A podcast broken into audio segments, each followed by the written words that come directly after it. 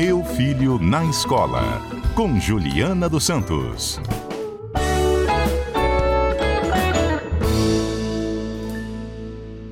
Juliana Santos, especialista em educação, nossa comentarista, super bem-vinda pela simpatia, pelo conteúdo que ela nos traz aqui às terças-feiras. Ela fala dessa relação filho, escola, pais, enfim. E está chegando o Enem, que é o Exame Nacional do Ensino Médio, começaram as inscrições. O Enem é o momento mais aguardado, assim, né, Juliana? É, para quem. Boa tarde, Mário, ouvintes, toda a equipe. É, para quem está no ensino médio, eles começam a fazer o treinamento para essa prova no primeiro ano, primeira série no ensino médio.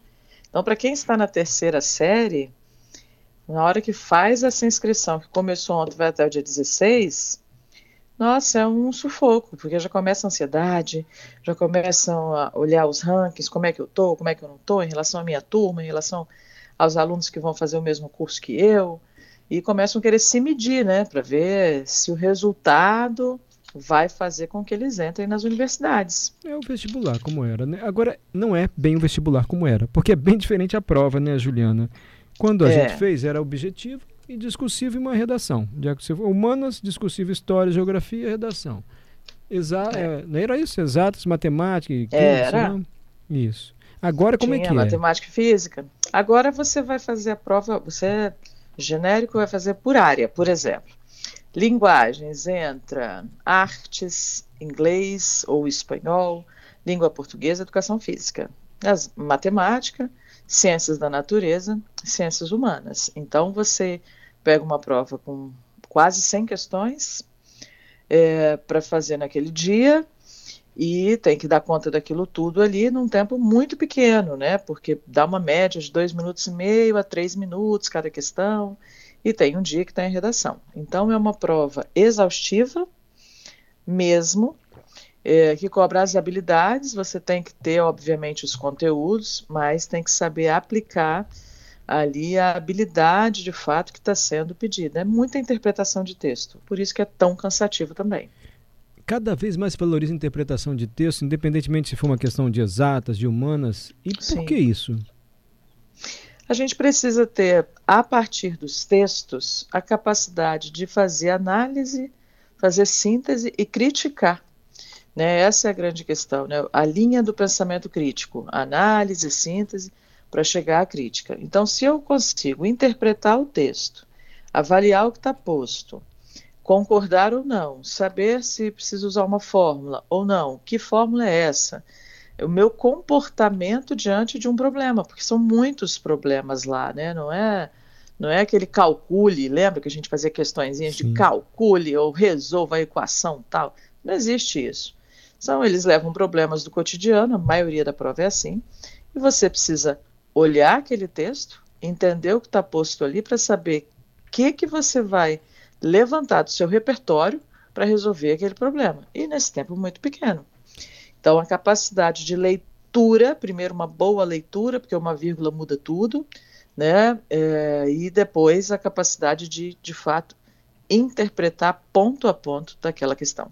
Professora Juliana, quando você fala assim, é exaustiva e pouco tempo, isso é uma virtude de um teste para avaliar bem a capacitação ali do candidato ou não? É um erro dos formuladores do Enem? É, não é uma virtude. Imagine que você tem milhões de brasileiros para pouquíssimas vagas, sobretudo nas universidades federais, né? E nos institutos federais. Então, uma prova que seria uma. É lá atrás, né, no começo dos anos 2000, que a gente pensava, ó, não, o Enem é para nos dar uma diretriz do que, que a gente precisa fazer com esse ensino médio, como é que os alunos saem, se eles aprenderam ou não. Depois ele foi se transformando no vestibular. E como ele tem características de vestibular, ele é eliminatório. Na hora que eu estou ali e perco uma questão ou outra, marco um gabarito errado, porque os alunos ficam muito tensos, os alunos e as alunas, marcam um gabarito errado, ele perde, às vezes, de entrar no curso que ele queria. Ah, eu queria muito direito, mas com essa pontuação não entro para direito, vou para psicologia, vou para outro curso qualquer. Então, é, aquilo que era para promover o aluno, medir ali a capacidade que esse aluno chegou ao final de um ciclo né, de aprendizagem, que é a educação básica, se transformou num, num teste eliminatório para ver quem é que vai conseguir cursar as federais, por exemplo. É, parece assim meio cruel, mas não haveria outra forma, ou haveria? A gente poderia voltar aos vestibulares, isso estou falando, mas não vai, provavelmente não vai acontecer, tá? Aos vestibulares de antigamente, né? Cada, cada instituição tinha a sua forma de avaliar de acordo com as características daquela localidade. Né? Hoje você vai fazer uma prova de Enem, você não vai concorrer às vagas só da UFES. Se você não tiver ponto para a UFES, você vai tentar Rio, vai tentar Goiânia, vai tentar Minas, vai tentar qualquer lugar. É, ainda existe, por exemplo, a USP e Unicamp, elas ainda é, usam parte do Enem, é, parte das suas vagas, desculpa, para o Enem, mas tem vestibular próprio. E algumas faculdades também particulares têm vestibular próprio. Entendi. Mas a maioria, públicas e privadas, usam a nota do Enem para ingresso. Você disse que a preparação começa já no primeiro ano, assim, do ensino Isso. médio. E há Isso. cursinhos também, não? Preparatórios para o Enem.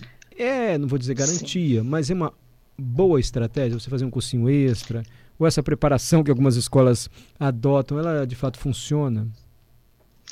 É, hoje, hoje a gente tem um mercado muito amplo, Mar, Mário, assim, é, você tem o, os cursinhos de todas as áreas, dos, das quatro grandes áreas, e também de redação. Tem curso de redação com 200, 250 alunos, ou seja, uma escola, uma escola pequena, que seria uma escola de bairro, se transformou num curso, né? Então você tem um mercado grande, aquecido, as escolas, elas vão desde o primeiro ano fazendo simulados, tem escola que faz por semana, toda semana tem um simulado, que é uma espécie de treinamento, condicionamento desses alunos. Qual é o comportamento desse tipo de questão? Então, os alunos vão ficando é, condicionados a resolver as questões naquele tempo, sob pressão, com um ranking interno ali. É, hoje a gente nem coloca mais o nome dos alunos na parede, às vezes coloca a matrícula, alguma coisa para eliminar um pouco a ansiedade, a competição, mas ela ainda existe, ela está ali. Está né? todo mundo fazendo esse esforço durante três anos para conseguir ir bem numa prova. Espera aí, professor, que eu quero que você fale na volta do repórter CBN para quem não passa. Claro. Porque a maioria não vai passar. E qual seria a alternativa? Repórter CBN. Tá joia.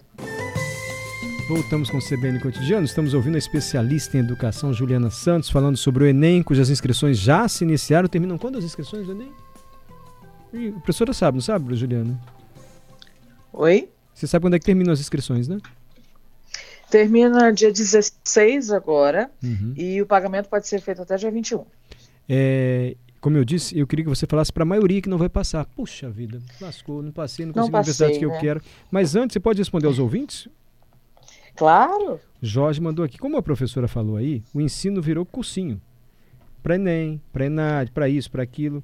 Condicionamento é. não é capacidade. Ele acha isso uma vergonha. É uma crítica que ele faz esse modelo, Juliano. Jorge, nosso ouvinte.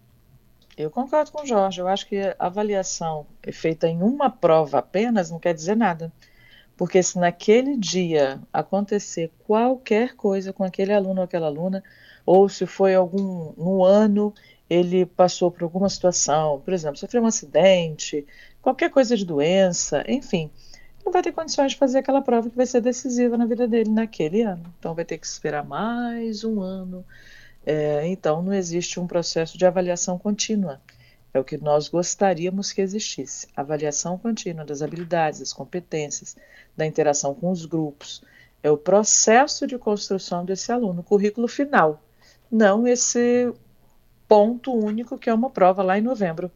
Você acha é, que, que, seria viável isso na né, prática, Juliana? Uma avaliação contínua para definir quem entra ou não na, na universidade, para que a pessoa tenha é, prioridade na escolha da universidade?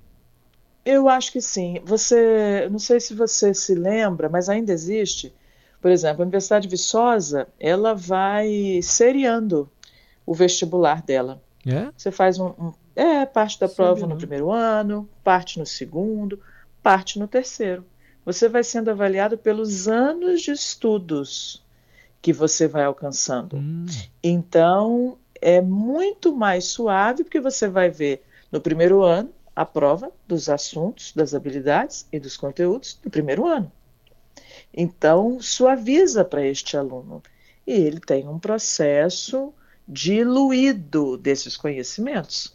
É muito mais é, justo com o aluno. Eu acho que é um, é um processo que ele vai viver de qualquer forma, uma prova ali, mas é, consegue. E é uma federal, né? é uma prova de, de larga escala.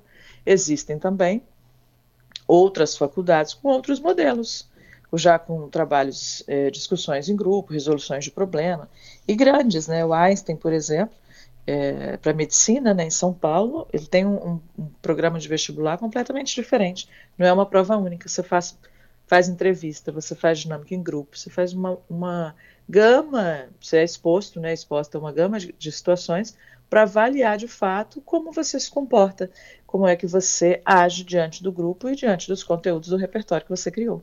Legal. Tiago mandou uma pergunta, eu já vou fazer, Tiago, é. mas eu acho que foge um pouquinho do tema. Ou não. Mas antes, é. deixa a professora responder para quem não passou, que é a maioria que não passou. Bateu o desespero, fazer o que da minha vida agora? Não consegui a faculdade que eu queria, enfim. É, eles, já, eles e elas ficam muito desnorteados. O que, que eu vou fazer agora? Enfim. É, existe a possibilidade. Por exemplo, fui aluno da escola pública a vida inteira, é, preciso entrar numa faculdade, isso vai ser um divisor de água da, da minha vida este ano. Preciso entrar este ano. Então, existem os programas do governo. FIES, né, voltou aí, voltaram as bolsas do FIES. O Estado, nosso Estado, tem nossa bolsa. É, tem formas de financiamento, que você aproveita essa nota do Enem, é classificado para algumas vagas dessas, dessas universidades e faculdades e consegue ali pagar por um preço menor ou pro, por um financiamento, às vezes de 50% a 100%, às vezes você consegue a bolsa de 100%, de acordo com a sua nota, tá? Isso é maravilhoso, porque você também tem uma oportunidade de ser custeado pelo governo federal ou pelo governo do estado e fazer esse curso. Os alunos das particulares não têm essa prerrogativa, né, de, de usar ali o seu processo todo de escola pública e ser beneficiado com uma bolsa do estado. É, então, eles teriam que fazer as suas próprias linhas de financiamento, que também existem, né, quando não há condição de, de custear é, porque dependendo do curso é muito caro, você vai fazer um curso de medicina é muito caro, dependendo do curso de direito que você vai fazer também é muito caro. É, então as famílias sentem muito impacto do, de como se manter, né? Porque você tem a mensalidade, os materiais, um curso de odonto, por exemplo, é um curso caríssimo. É, os materiais são muito, muito, e são a cada semestre, né? Muitos materiais caros e a cada semestre. Então, as famílias vão se organizando para as particulares, que crescem muito, crescem a cada ano, né? Cada hora você vê que abriu, você olhar assim nos últimos 20 anos aqui no Espírito Santo, aqui em, só aqui em Vitória, a quantidade de faculdades que começaram a existir e fazer oferta de curso. O Tiago, para a gente encerrar, professora, ele quer uhum. falar sobre teste vocacional. Ele está preocupado com o filho dele. E ele pergunta uhum. o seguinte: é possível um teste vocacional identificar uma criança ou um adolescente inovador, perspicaz em uma área que não envolva a graduação? Eu tenho receio de perder um potencial dele que não estaria necessariamente numa universidade. Está falando do filho. Olha, olha o Tiago é, é, o, é, o, pai que a gente gosta de atender, um pai disruptivo, que diz o seguinte: é, Universidade Federal ou um curso superior é, nem sempre é aquilo que o meu filho quer, aquilo que ele tem habilidade e como ele vai ser feliz vai deslanchar profissionalmente. O teste vocacional é, é uma ferramenta extremamente eficaz se feito por um profissional. Né, tem alguns psicólogos aqui, aqui em Vitória, a gente sempre faz indicação é, de alguns colegas que tem um trabalho sério de acompanhamento, de fazer o teste, dar um resultado que não dá, você tem que fazer isso. Não, você tem que fazer até, você é dessa área e é muito eficaz, tá? Mas com psicólogos que estudaram isso. Não pode é, ai, vamos fazer um teste. As escolas às vezes fazem isso, que eu sou muito contra, tá? Vamos fazer todo mundo um teste vocacional da internet. Não, tem que ter um especialista para acompanhar o estudante, que é uma outra proposta. E voltando a isso, né? A gente está aí com retorno. É, semana passada, retrasado, se me falha a memória, a CNI apresentou um relatório para o governo federal, né? Crescente do, dos cursos técnicos. No Brasil ainda é muito desvalorizado, mas em outros países você, você tem uma diferença de salário às vezes pequena, de um bom técnico para um graduado. A gente ainda vai vencer isso no Brasil. Mas a qualidade dos tecnólogos, dos técnicos, da área de tecnologia, que às vezes a pessoa ela é, é quase autodidata, ela faz cursos livres, vai acumulando cursos livres, e consegue desempenhar suas funções em grandes empresas. Mas o empresariado também, a gente pode até falar depois disso com a Andréa Salsa, o empresariado tem que se abrir para isso. Sim. Observar as competências, observar a quantidade de cursos livres que são oferecidos né, no mercado e bons cursos que capacitam esses jovens para assumir determinadas funções e depois, obviamente, tem as universidades corporativas, que não é a universidade que a gente está falando, mas são as formações internas das empresas. Isso dá um outro programa, né? Fala para o Tiago aí, Tiago está nos ouvindo. Isso dá um outro programa, que a gente pode até puxar a pauta de semana que vem ou nas próximas semanas. Pode ser. Como é que é essa formação continuada desses estudantes. Tá bom, Juliana. Fala seu Instagram aí, a sua rede social. julianasantos.consultora. Pode todo mundo me seguir lá e olhar as nossas discussões diárias. Obrigado, professora Juliana.